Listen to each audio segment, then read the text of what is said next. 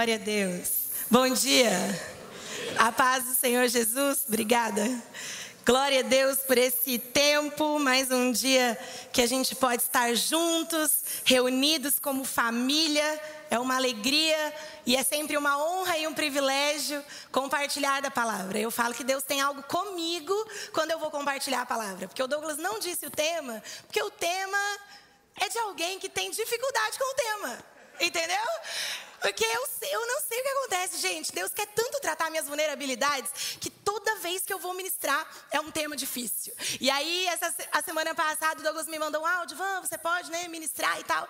E aí eu compartilhei com o Robson. Eu falei, Robson, o Douglas me mandou uma mensagem para ministrar a palavra nesse mês, né? Ele, nossa, que legal, sobre o que, que vai ser? Eu falei, ah, ouve o áudio dele aí. Aí o Douglas fala assim, Van, é, nós vamos falar sobre sabedoria. E eu queria muito que você falasse sobre sabedoria com o uso da língua. Aí o Robson, você não pode pregar, não. Falei, menino, me respeite. Ele, vamos, você é muito dura com as palavras. Eu falei, é por isso. Deus me prega primeiro, eu aprendo primeiro, aí eu compartilho. Ó, é difícil, mas é possível, porque o Espírito Santo está em nós, nos transformando a, a imagem e semelhança de Jesus. Você crê nisso? Amém, eu também creio. Então, se você tem tanta dificuldade como eu, vamos juntos para o livro de Tiago, no capítulo 3. Nós vamos juntos caminhar por uma passagem onde é muito explícito o poder, a influência e a graça que Deus nos deu de usar a língua. A língua ela pode ser usada, como as escrituras dizem, para trazer vida ou para trazer morte. Então nós precisamos tomar muito cuidado. E Tiago vai nos trazer essa clareza aqui no capítulo 3, Tiago, antes, no capítulo 1, ele vai falar assim: ó, se você tem falta de sabedoria, peça a Deus, porque Ele voluntariamente vai te dar. Então, nessa manhã, eu e você estamos juntos aqui pedindo, Deus, dai-nos sabedoria para falar. E aí, Tiago explica o que é que acontece quando você abre a sua boca. Tiago, capítulo 3, nós vamos ler a partir do verso 2, e diz assim as Escrituras: Todos tropeçamos de muitas maneiras. Se alguém não tropeça no falar, tal homem é perfeito, sendo também capaz de dominar todo o seu corpo. Verso 3: Quando colocamos freios na boca dos cavalos para que eles não nos para que eles nos obedeçam, podemos controlar o animal todo. Tomem também como exemplo os navios.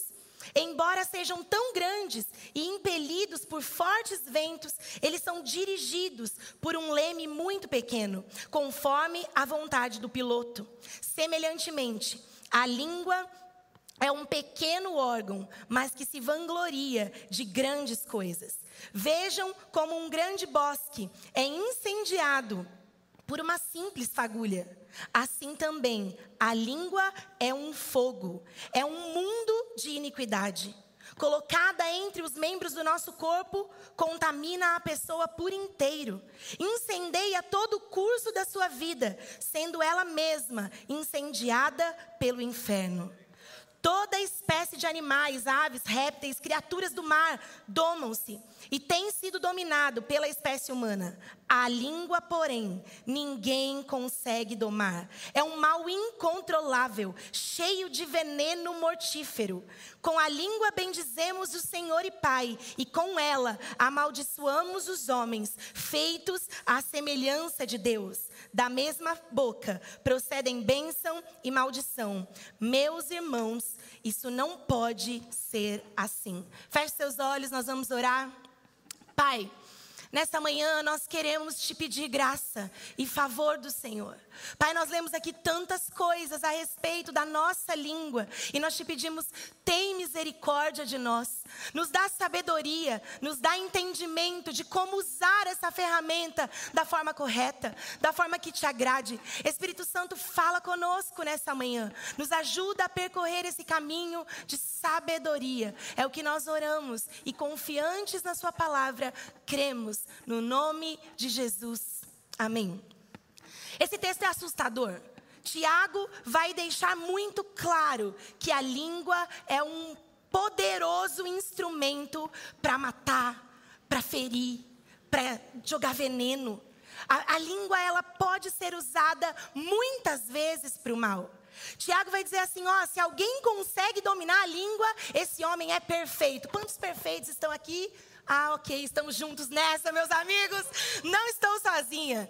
Não tem ninguém perfeito. Nós estamos num processo de santificação. Então nós não dominamos a língua. Isso é certeza.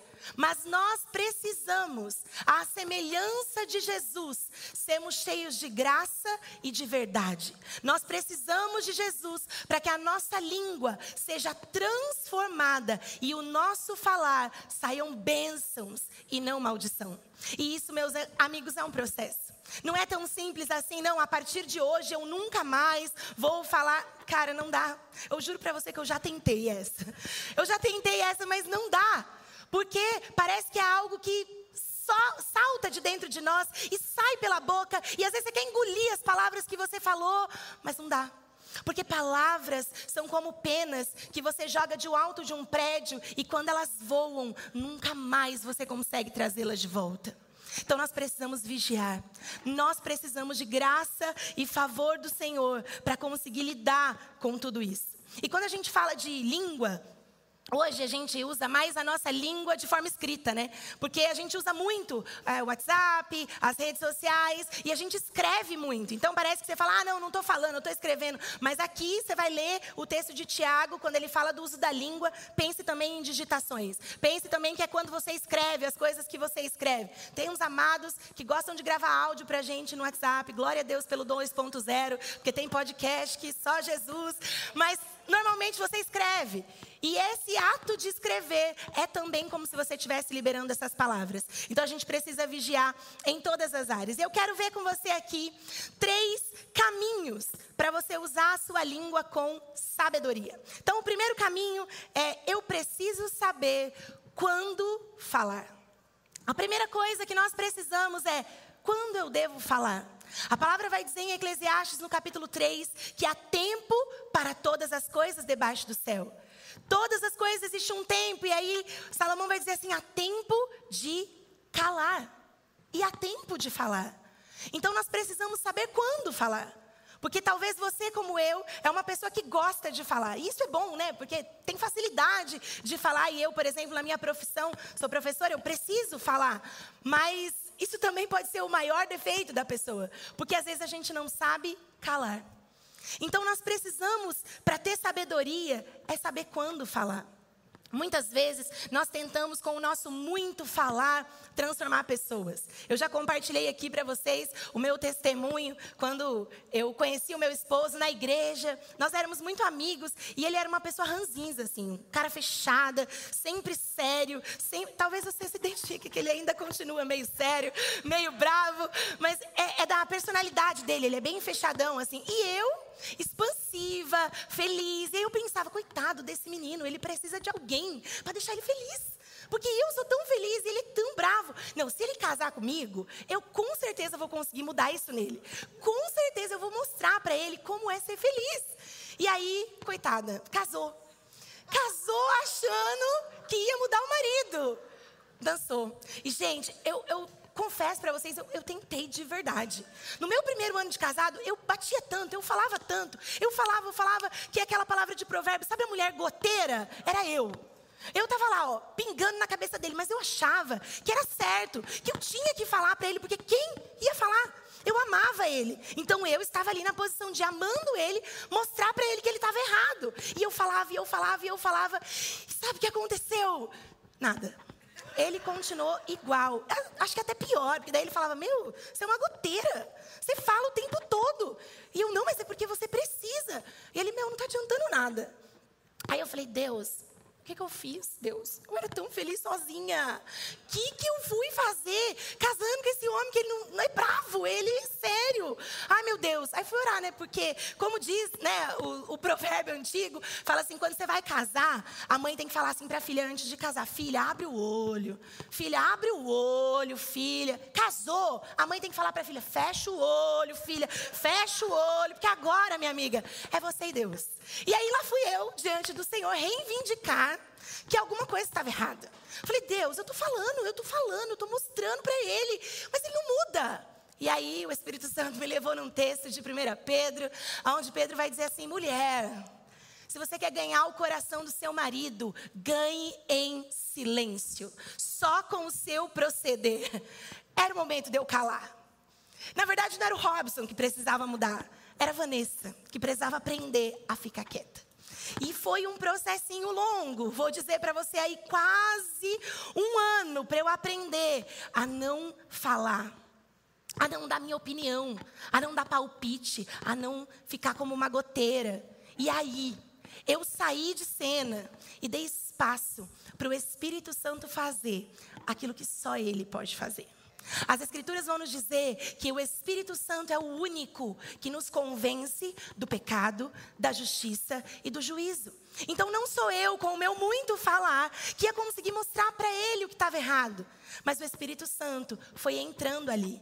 E a minha oração, eu continuava falando, mas agora eu falava para a pessoa certa. Eu falava para o Senhor e o Senhor foi entrando e foi transformando ele. Então hoje você vê o Robson aqui interagindo com as pessoas. É um pastorzão, ama, liga, se preocupa.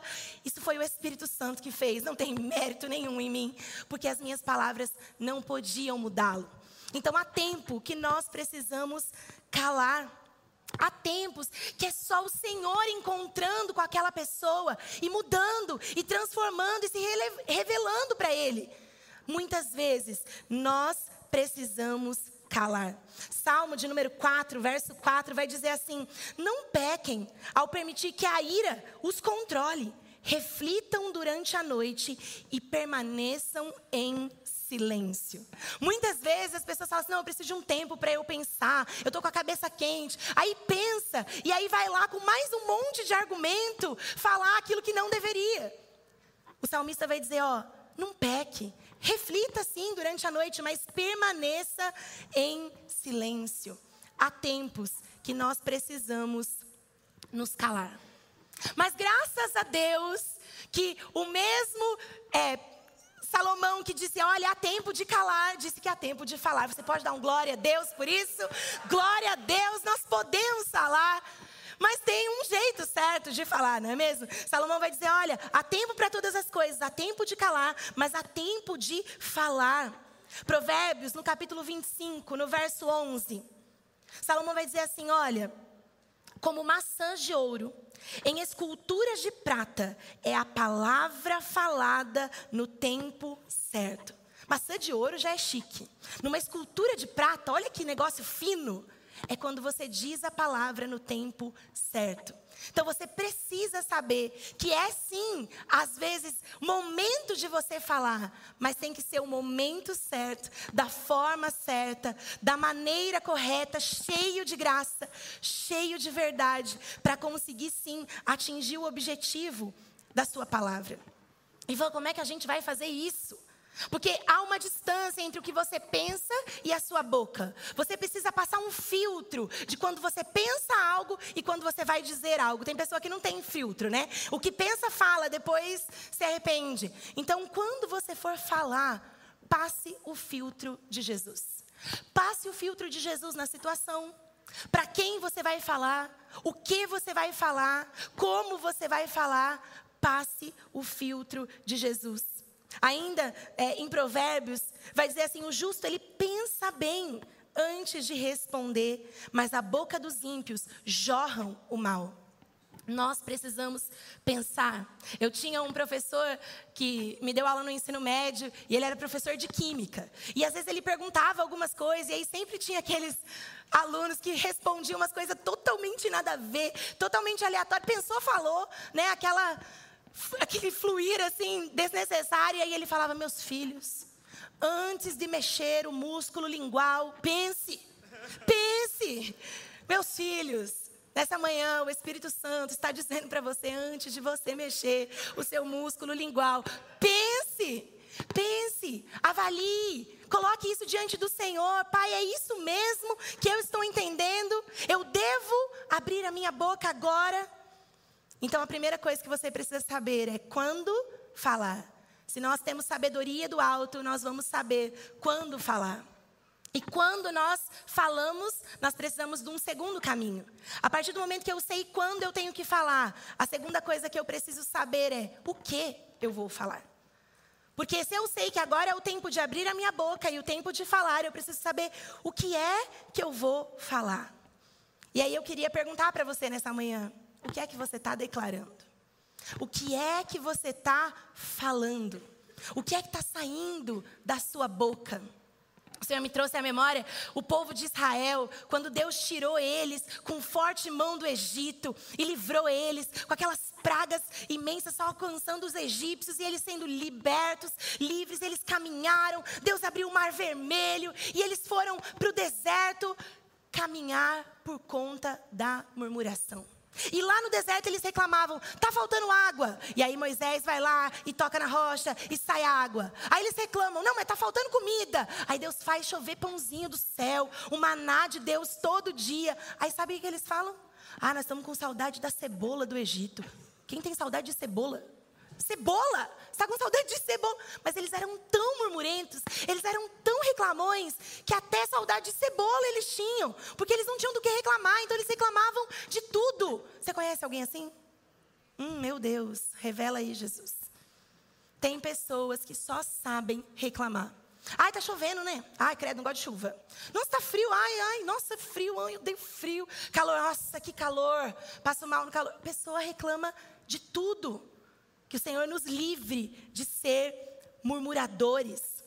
Aqui no capítulo 3 de Tiago, no verso 4, vai dizer assim: Tomem como exemplo os navios, que, embora eles sejam tão grandes e impelidos por fortes ventos, são dirigidos por um leme pequeno. A nossa língua tem o poder de nos dirigir. E se nós só reclamamos e declaramos essas palavras o tempo todo, nada vai fluir nós estamos trancando, nós estamos travando o agir de Deus. E aqui a gente não está fazendo o inverso do tipo, ah, agora você tem que fazer uma confissão positiva. Sabe aquela confissão positiva? Eu vou vencer, eu vou vencer, eu vou vencer, eu vou ganhar, eu vou ganhar, eu vou ganhar, eu vou casar, eu vou casar, eu vou casar. Não, não, não, não, não, não. Não é sobre isso que nós estamos falando. Nós estamos falando sobre abrir a boca e fazer a confissão da verdade. Quem é a verdade, meus amores? A verdade é Jesus. A verdade está na palavra de Deus. Então, se você tiver que abrir a boca para falar alguma coisa, abra a boca para declarar a palavra. A nossa avó nos deu um livro há muitos anos atrás. Ela deu para todos os filhos e todos os netos. Era um livro da Valnice Milhomes que falava, é, que chamava Orando a Palavra.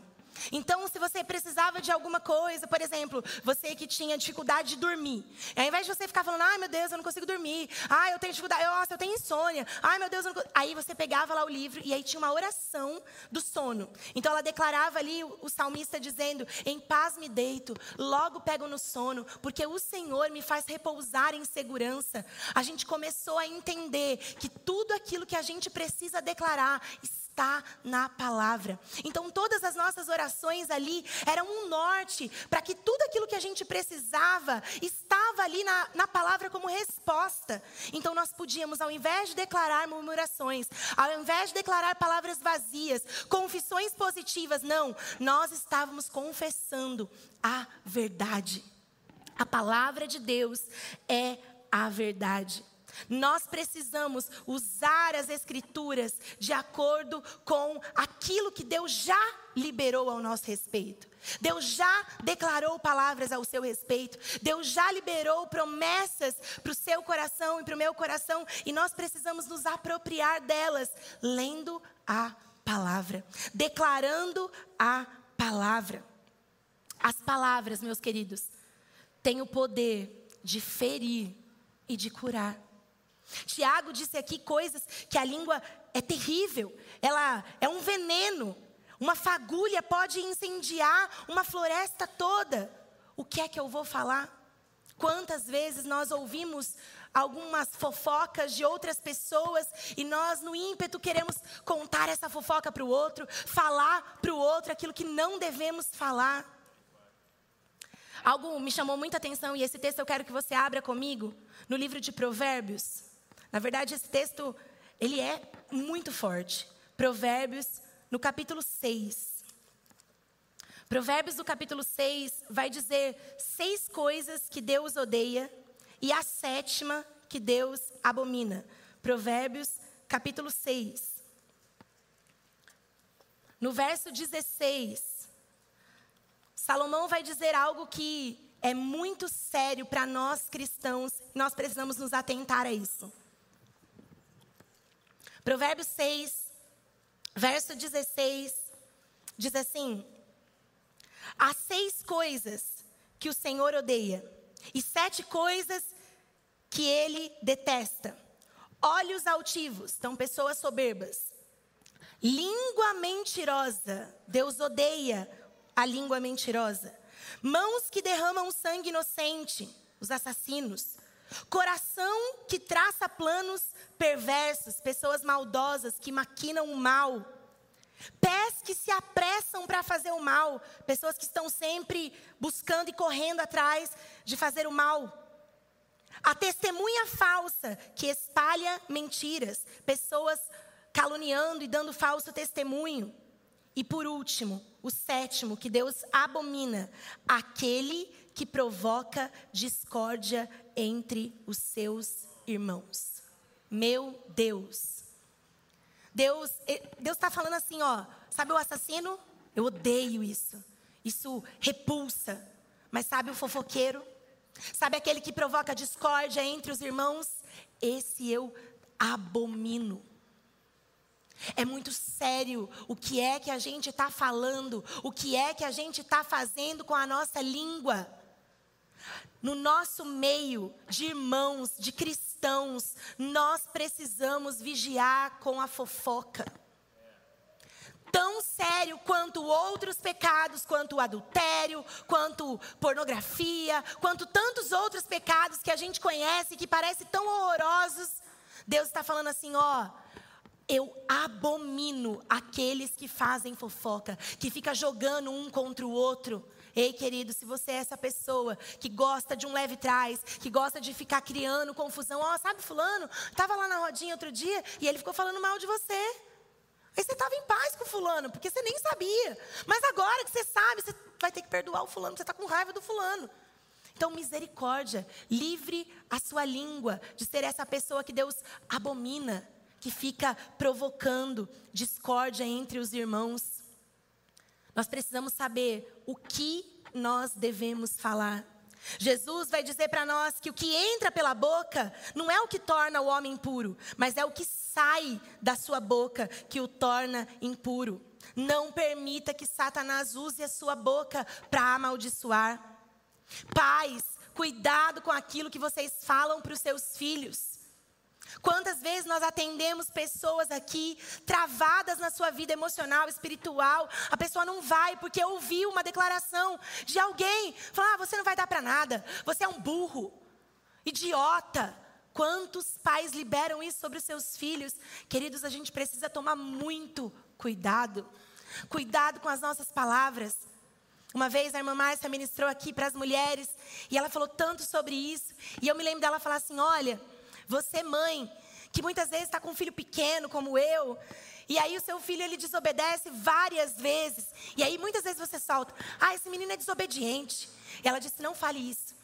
Ele desobedeceu, mas ele não é desobediente. Declare: o meu filho é um filho abençoado. Ele é um menino bom.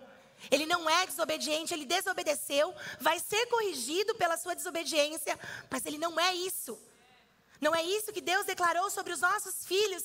E nós precisamos saber como nós vamos falar. Aquilo que falamos pode trazer vida ou pode trazer morte. Muitas vezes lá em casa, eu, por, pelo meu muito falar, às vezes falo que não precisa. Muitas vezes eu estou falando que não precisa. E aí o Robson tem uma frase para mim lá em casa. Ele diz assim: Enche, o copinho, enche a boquinha de água e não engole, amor. Enche a boquinha de água e não engole. Não fala. Não fala. Foi o, mais, o jeito mais doce dele me dizer: fecha essa boca, mulher. Mas ele estava querendo me amar e dizendo: não solta. Porque quando você solta, não dá para trazer de volta. Põe a aguinha na boca, não engole, mas não fala. Porque quando você fala, já foi. A vida e a morte estão no poder da língua. Muitas pessoas, eu já ouvi a frase assim: ah, eu só não estou em depressão porque eu falo. Porque, ah, se eu guardar, eu vou morrer. Mas se eu falar, você está matando. Esse é o problema. Se você guarda, você se mata. Mas se você fala, você mata o outro. Cuidado. Cuidado com as suas palavras. Hashtag fica a dica. Enche a boca de água e não engole. Agora, ao mesmo tempo que existem palavras que são flechas que nos machucam, que nos ferem. Existem palavras que são bálsamos de Deus. Eu não sei quantos de vocês têm o privilégio de ter amigos que são bálsamos de Deus para nós. Às vezes, essa semana que passou, eu estava ali orando e falando com Deus algumas coisas, e eu recebi uma mensagem da Kelly, e aí a Kelly disse: Olha, minha amada, eu estava orando por você, e Deus mandou te dar esse versículo. Ah, como aquilo foi um bálsamo.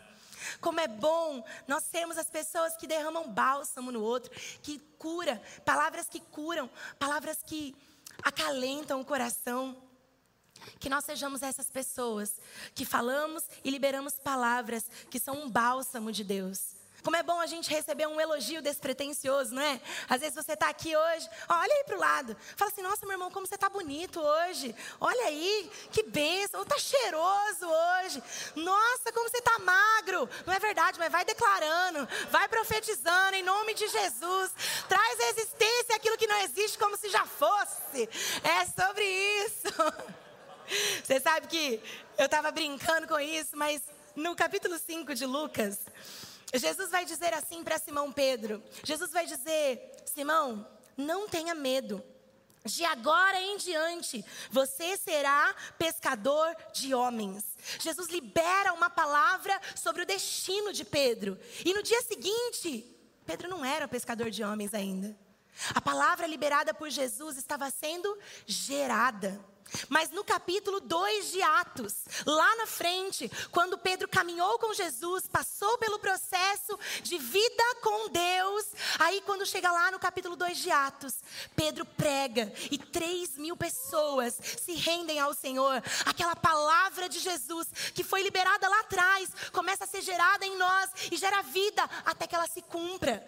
Então, todas as palavras de Deus que foram liberadas ao seu respeito, mesmo que ainda não, não não tenham acontecido, não tenham chegado no seu cumprimento, elas vão acontecer, porque toda palavra que procede da boca de Deus, ela não volta para Ele vazia, sem antes cumprir o propósito para o qual ela foi enviada. Quantos aqui temos palavras de Deus sobre nós? Você tem aí uma palavra de Deus sobre você? Ela vai se cumprir. Você precisa crer em tudo aquilo que Deus já disse ao seu respeito. Mesmo que ainda você não tenha visto ela se cumprir, creia na palavra que foi liberada sobre você. E por último, em terceiro, além de saber quando falar, o que falar, nós precisamos saber como falar. Porque disse uma pessoa que palavras ditas é sem verdade, é crueldade. Nós precisamos tomar muito cuidado na forma como nós falamos. Tudo pode ser dito, mas a forma como ele vai ser dito tem que tomar muito cuidado. Como falamos pode ferir ou pode abençoar alguém. A forma de Jesus era cheio de graça e de verdade. Nós precisamos falar de forma branda. E esse é o meu desafio, queridos. Porque é aí que me pega. Porque pela minha personalidade, eu já compartilhei com vocês aqui que lá no livro do Enneagrama, né, que fala um pouco sobre as personalidades, eu sou o oito. O oito é o contestador, aquele que sempre tem uma palavra dura, aquele que sempre vai ter uma palavra de confronto. E aí Jesus me traz para esse lugar, falando: Vã, eu preciso de você com essa graça de saber falar, mas falar cheio de graça falar cheio de amor. E o Senhor tem me ensinado nesse processo aqui. Pela manhã, a Ju falou para mim assim: Van, você pode falar. Deus está te mostrando que você está aprendendo. Glória a Deus por isso. Nós precisamos caminhar nessas palavras cheias de graça e de verdade. Às vezes nós precisamos ter conversas difíceis. Às vezes nós precisamos chamar os nossos filhos e ter uma conversa difícil. Às vezes nós precisamos chamar nossos pais e termos conversas difíceis. Às vezes nós precisamos ir lá no nosso trabalho com alguém, o nosso patrão, o nosso colega e termos conversas difíceis. Mas nós precisamos nessas conversas refletir a graça e o amor de Jesus. Nós precisamos falar algumas coisas, mas fale cheio de graça e de verdade. Provérbios capítulo 25, verso 15, vai dizer assim: fale com muita paciência, a língua branda quebra até os ossos. Eu não sei você, mas lá na minha casa, às vezes, é só às vezes, que a toalha molhada fica em cima da cama. Às vezes. Olha lá, ele está aqui, ó. Não, não. É que às vezes, às vezes, ela escapa, esquece a toalha lá. E eu, com esse meu ímpeto, várias vezes, eu já grito: a toalha está na cama. Mas, mas, mas, alguns dias eu falei, não, preciso melhorar o meu jeito de falar, né? Aí eu chego, amor, você deixou a toalha em cima da cama. Quando você vai assim, ó, branda, doce, não vai voltar uma, uma, uma cajadada, vai voltar, uh, desculpa. Sabe aquele, aquele gatinho de botas lá do Shrek? Vai, hum, desculpa, amor, esqueci. Vai com a palavra branda, vai devagarzinho, vai falando com amor, que com certeza a resposta, a reciprocidade vai acontecer. Nós precisamos ter graça no falar. Existem três tipos de comunicação.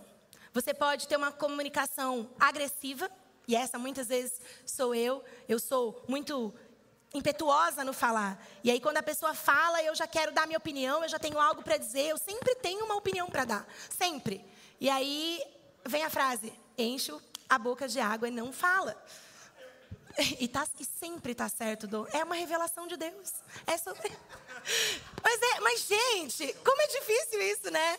A gente sempre tem uma opinião para dar. A gente sempre tem, não, eu, se fosse eu, faria de outro jeito. E aí Deus tira você desse lugar, fala, vem aprender um pouquinho aqui, porque isso é altivez, isso é soberba, isso é orgulho. Você achar que você é melhor que os outros. Então a forma agressiva de falar precisa ser transformada por Jesus. Mas também tem aquelas pessoas que são passivas demais, que não falam nada. E que às vezes precisam falar, porque precisa mostrar que aquilo não está certo. E às vezes o outro erra, o outro cai no buraco, porque você foi negligente e passivo demais e não falou. É que você não queria se indispor. Mas a gente precisa falar. Precisamos da comunicação assertiva. Nós precisamos saber quando falar, o que falar e como falar. E muitas vezes o que nós falamos não é o que nós pensamos. Muitas vezes nós falamos o que nós sentimos. Na verdade, são as nossas emoções que gritam dentro de nós e saem, perdão, e saem pela nossa boca. Muitas vezes, o que você está falando é aquilo que está no seu coração. Jesus disse algo em Mateus, no capítulo 12, no verso 34. Abra sua Bíblia comigo. Mateus 12, 34. Aqui é a chave da sabedoria no falar. Jesus, em Mateus 12, 34, vai dizer: Olha, por mais que a sua língua seja difícil de dominar, por mais que você tenha que tomar cuidado com o que você fala, a raiz desse problema está aqui. Jesus diz assim, na parte B do versículo 34 do capítulo 12 de Mateus: Pois a boca fala do que está cheio o coração. Se você está falando o que você está falando, é porque o seu coração está cheio disso. Muitas vezes nós queremos mudar o nosso jeito de falar. E aí a gente começa, não, eu não posso falar desse jeito, eu tenho que falar desse jeito. Mas sabe qual é o problema, querido? Que o seu coração não foi transformado. Que o seu coração ainda está muito ferido com talvez palavras que você ouviu dos outros. Com coisas que foram declaradas sobre você. E pessoas feridas ferem. E muitas vezes nós queremos mudar uma atitude externa, quando na verdade nós precisamos mudar é internamente. É o nosso coração que precisa ser transformado por Jesus. É o nosso coração que precisa ser lavado pela palavra de Deus.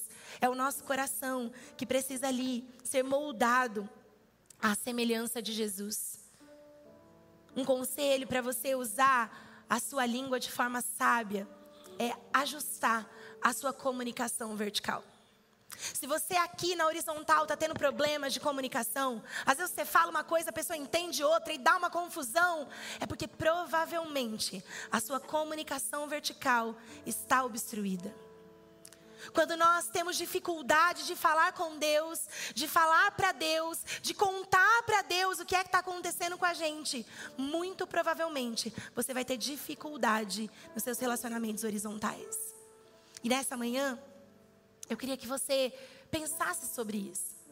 Eu queria que você deixasse o Espírito Santo ministrar o seu coração a respeito do que é que está obstruído na sua comunicação vertical, que está influenciando o seu coração para as suas relações horizontais. Eu me lembrei de uma vez que nós, eu e meu esposo, fomos para Foz do Iguaçu. E nós fomos visitar lá as cataratas do Iguaçu. E foi muito bonito, é um lugar maravilhoso. E quando a gente chegou bem perto, assim, bem próximo das cataratas, o barulho das águas, ele é tão alto, ele é tão forte, que a gente tinha dificuldade de falar um com o outro, mesmo estando próximo.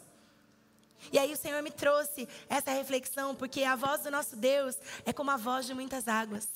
E quando nós estamos ouvindo a voz dele, as outras vozes têm que ficar caladas. Não podem falar mais alto do que a voz de Deus. Só que isso só aconteceu quando nós chegamos próximo às águas. Quando nós estávamos lá longe, só víamos, nós até ouvíamos um barulho das águas, mas nós só conseguimos confundir a nossa voz aqui interpessoal quando nós nos aproximamos daquelas águas. E as águas estavam tão fortes que a gente não, mais, não conseguia mais se ouvir.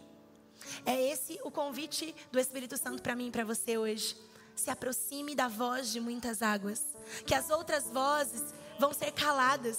Que as vozes que fazem você parar, que fazem você desistir, que fazem você se frustrar, elas vão estar silenciadas, porque você vai estar ouvindo a voz daquele que tem o dono, que é o dono de todas as coisas, que tem o domínio sobre tudo.